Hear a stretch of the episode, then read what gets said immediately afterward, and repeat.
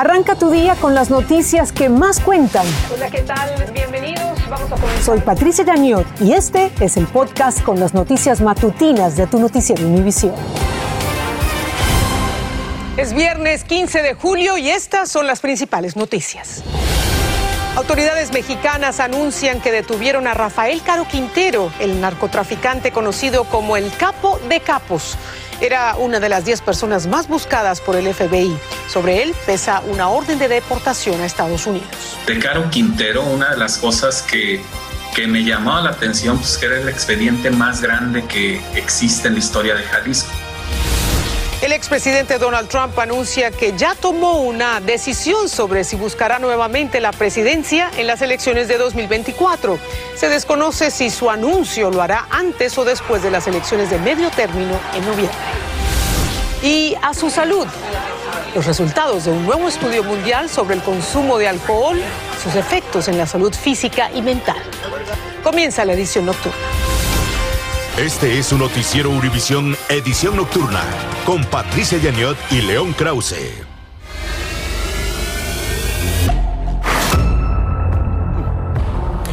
Patricia, amigos, muy buenas noches. Casi cuatro décadas después de la tortura y asesinato del agente de la DEA Enrique Camarena, las autoridades mexicanas anunciaron la nueva detención de Rafael Caro Quintero, conocido como el capo de capos. Era uno de los diez criminales más buscados por el FBI. Caro Quintero enfrenta su posible extradición inmediata a Estados Unidos. Así es, León. Y se considera que Caro Quintero fue el fundador del cartel de Guadalajara y sobre él pesan cargos por numerosos crímenes como secuestro y asesinato de un agente federal, entre otros.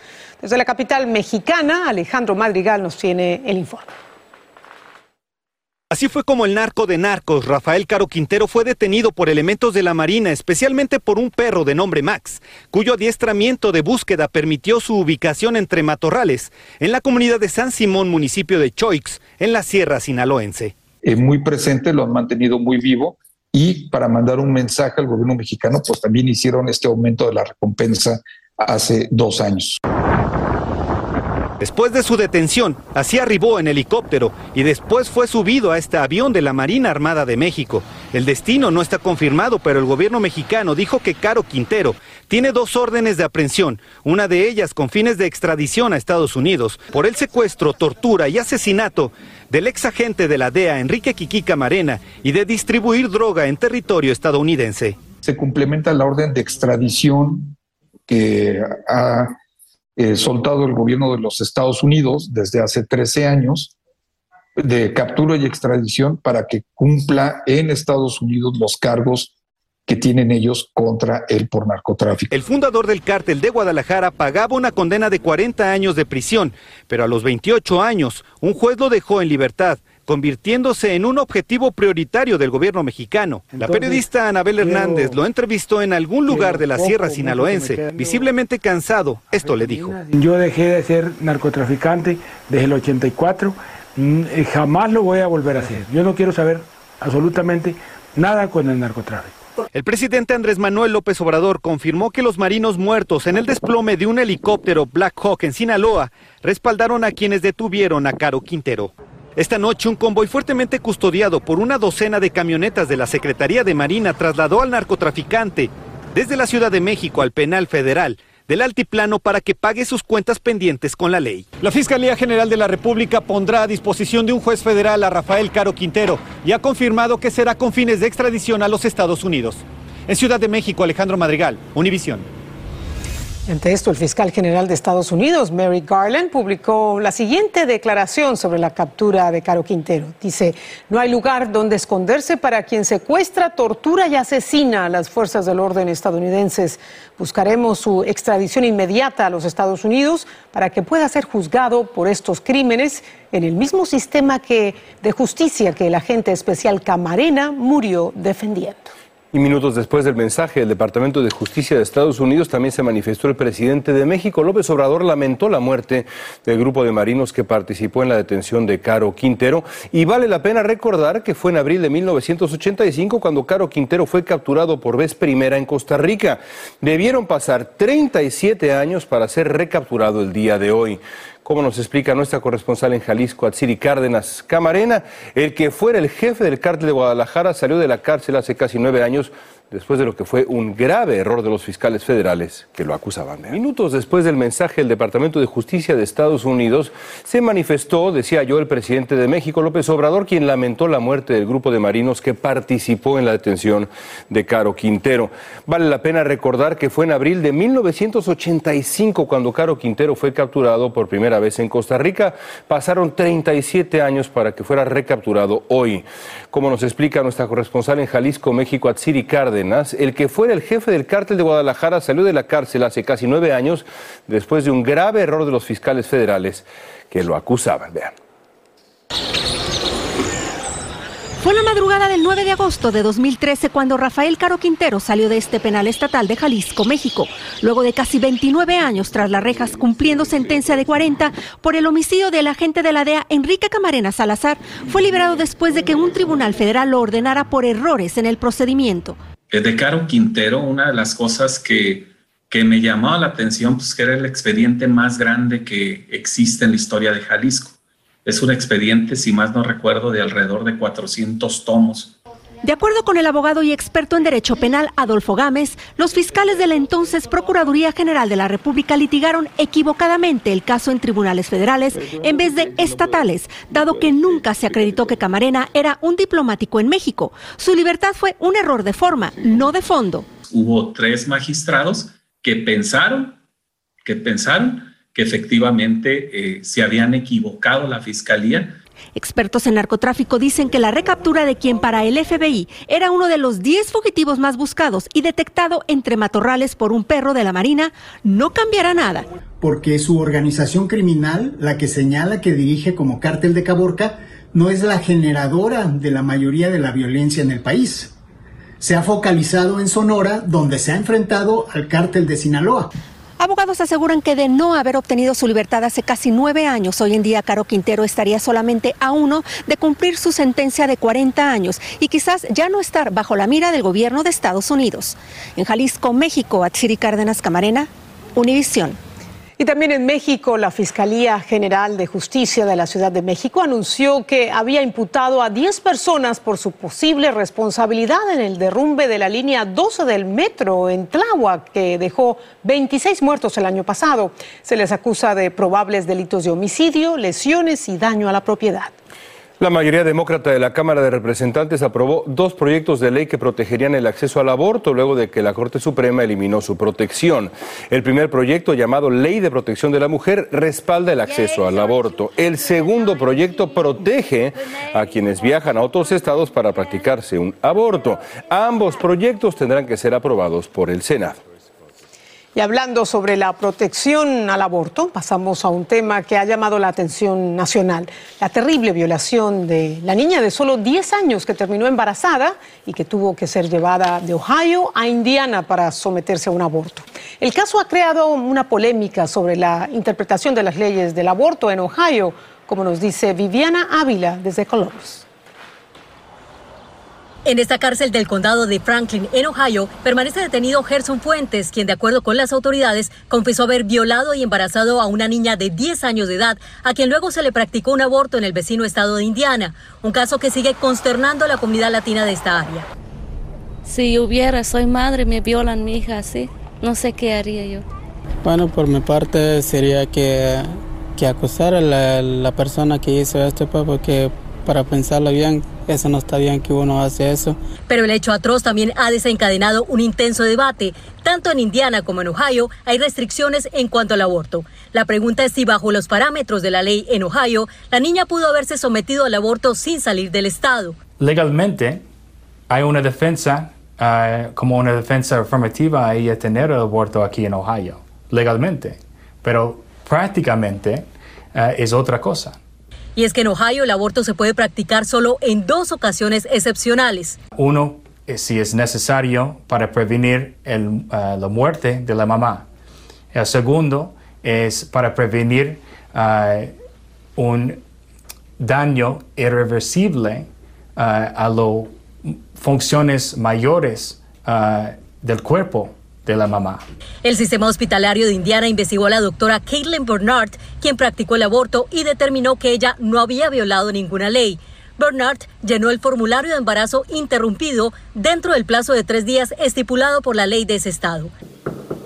Y los interrogantes sobre la relación del acusado con la familia de la niña, quien reportó primero el abuso y el futuro de los otros hermanitos, aún permanecen sin resolverse. El consulado de Guatemala en esta ciudad dijo que ni familiares ni autoridades los han contactado con relación a Gerson Fuentes, de 27 años de edad, quien deberá comparecer nuevamente en corte el próximo 22 de julio. En Columbus, Ohio, Vivian Ávila, Univisión. Este es el podcast de la edición nocturna de tu noticiero Univisión con lo más importante del momento. Vamos al sur de California. Dos hombres están tras las rejas esta noche acusados de ser los autores de una serie de asaltos en tiendas 7-Eleven allá, precisamente en el sur de California. Dejaron dos personas muertas y otras tres heridas de bala. Los asaltos en seis tiendas ocurrieron el lunes. Romy de Frías informa para ustedes. This was a reign of terror. Tras una intensa búsqueda durante cuatro días, las autoridades dieron a conocer que han detenido a los sospechosos responsables de sembrar el terror en el sur de California. 1:10 p.m. Malik Pat, de 20 años, y Jason Payne, de 44, fueron arrestados hoy en Los Ángeles en un operativo que incluyó varios departamentos de policía, al igual que el Buró de Alcohol, Tabaco y Armas de Fuego, en conexión con la ola de crímenes mortales de la madrugada del lunes en seis tiendas 7-Eleven a través de tres condados, donde dos hombres perdieron la vida y tres resultaron heridos. Hubo otros robos que ocurrieron en lo que fue el condado de Los Ángeles, eh, que también siguen, siguen investigando quizás más ah, robos que pueden ser todos involucrados con la misma, ah, el mismo los mismos sospechosos. En Santa Ana, los individuos también realizaron un asalto en una tienda de donas. A eso se le suma un tiroteo mortal que ocurrió el 9 de julio, según informó la policía de Los Ángeles, quienes también participaron de la rueda de prensa. He loved his job, and I know it's just 7-Eleven, but Él amaba su trabajo y yo sé que es solo un 7-Eleven, pero él vivía para este lugar, dijo la pareja sentimental de Matthew Hirsch, el empleado de 7-Eleven que falleció en el robo de la tienda de la ciudad de Brea. El fiscal del distrito del condado de Orange dijo que tan pronto como el lunes estos dos individuos podrían recibir cargos formales que incluirá asesinato, intento de asesinato y robo, entre otros. Desde Santa Ana, California, Romy de Frías, Univision. Y dos hombres de origen hispano que cumplieron 35 años de prisión de cadena perpetuas fueron puestos en libertad por una corte de apelaciones de Chicago. Arthur Almendares y John Galván fueron condenados a cadena perpetua por presuntamente incendiar un apartamento causando la muerte de dos residentes. Ambos sujetos dicen ser inocentes y dijeron que los fiscales los presionaron para que confesaran. Y quedó captada en cámara una escena dramática en la sala de un tribunal de Carolina del Sur. El padre de un adolescente asesinado se lanzó y atacó al hombre acusado de matar a su hijo. Este caos tan doloroso se desarrolló dentro de una sala del condado de Orangeburg, mientras el asesino convicto Lindy Jones se enfrentó al juez. El dolido padre logró darle un puñetazo al homicida, que por cierto es confeso. Y el expresidente Donald Trump afirmó que ya tomó una decisión sobre su candidatura en las elecciones de 2024, pero dijo que ahora tiene que determinar cuándo hará el anuncio, si antes o después de las elecciones de medio término de noviembre próximo. Desde Washington, Pablo Gato nos habla del posible impacto que podría tener la decisión de Trump en la política nacional. Todo indica que Trump se postulará para las próximas elecciones presidenciales. Bueno, en mi opinión, ya tomé esa decisión, así que ya nada influye. En mi mente ya tomé esa decisión, declaró a la revista New York. Sigue siendo el líder entre los republicanos. Sí, yo quiero tener el sueño americano. Este, y los demócratas quieren ah, agarrar tu dinero. Pero tras la insurrección y los testimonios de la comisión del 6 de enero, especially in my party, are looking at Donald Trump as, as, as damaged. Republicanos como incluso su ex jefe de gabinete no lo quieren como candidato. Según la última encuesta, el 49% de los republicanos apoya una candidatura de Trump, pero casi la mitad, el 46%, quieren otro candidato. Los demócratas afirman que Trump es una amenaza para el país. porque va a usar la gran mentira eh, de sus eh, intentos de retener el poder eh, y de las elecciones para socavar las elecciones en varios estados y tratar de robarse las próximas elecciones. Yo diría que mi gran decisión será si lo hago antes o después, agregó Trump en la entrevista, refiriéndose a las elecciones al Congreso de noviembre. El ex jefe de gabinete de Trump piensa que el expresidente centraría la atención en él y no en temas donde los demócratas son más vulnerables, como la inflación. Mira, yo creo que no tiene que anunciarlo oficialmente para que ya los demócratas se alisten a votar. El próximo 26 de julio, Trump hará su primer discurso aquí en Washington desde que dejó la presidencia. Ahora lo que diga cobrará especial relevancia. En Washington, Pablo Gato, Univisión. Estás escuchando el podcast con las noticias en desarrollo. Síguenos en las redes sociales de Univisión Noticias y déjanos tus comentarios. Esta pregunta es, pues, milenaria. ¿Cuánto alcohol es saludable? La nueva respuesta la da un estudio mundial cuyos resultados ha publicado la revista The Lancet. Es sobre el impacto del consumo de alcohol en la salud del cuerpo y también de la mente. Guillermo González nos comparte los resultados. Vean, es importante. Saludcita. Salud la mundialmente popular palabra que usan millones de personas antes de tomar una copa podría ser un engaño total. Un reciente estudio publicado en The Lancet Journal revela que no existe una cantidad de alcohol que sea beneficiosa para el cuerpo o la mente, al menos en personas menores de 40 años. Es importante tomar en cuenta que lo que está midiendo es qué tan efectivo y qué tanta relación hay con el hecho de tomar y realmente la salud. Sin embargo, al mismo tiempo, el estudio revela que los bebedores ocasionales que no tienen problemas de salud pueden reducir las posibilidades de sufrir un ataque al corazón, diabetes y hasta un derrame cerebral. La investigación se basa en 30 años de estudios realizados en 204 países.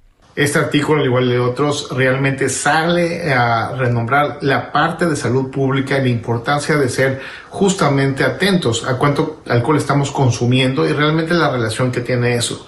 Porque prácticamente un par de copas pueden realmente cambiar una vida. Algunos expertos sostienen que la relación entre muertes relacionadas con el consumo frecuente de alcohol afecta mucho más a personas mayores y no a la población más joven. Además del alto riesgo de contraer enfermedades que pueden ser mortales, como el cáncer o la cirrosis hepática, los bebedores habituales tienen estadísticamente, según el estudio, muchas más posibilidades de verse involucrados en accidentes, heridas y otros desafíos a la salud. En Miami, Florida, Guillermo González, Univisión. Y con la inflación rampante y los nuevos aumentos en las tasas de interés, los expertos opinan que Estados Unidos podría estar al borde de una recesión. Este domingo en Yaniot PM hablé con dos economistas acerca de lo que estaría por venir. Esa recesión, ¿cómo la percibiríamos? Veríamos una crisis más tradicional, como las que se vieron al inicio de los 2000, en los 90s o 80s, que va a durar un periodo de tiempo relativamente corto y no va a ser tan profunda.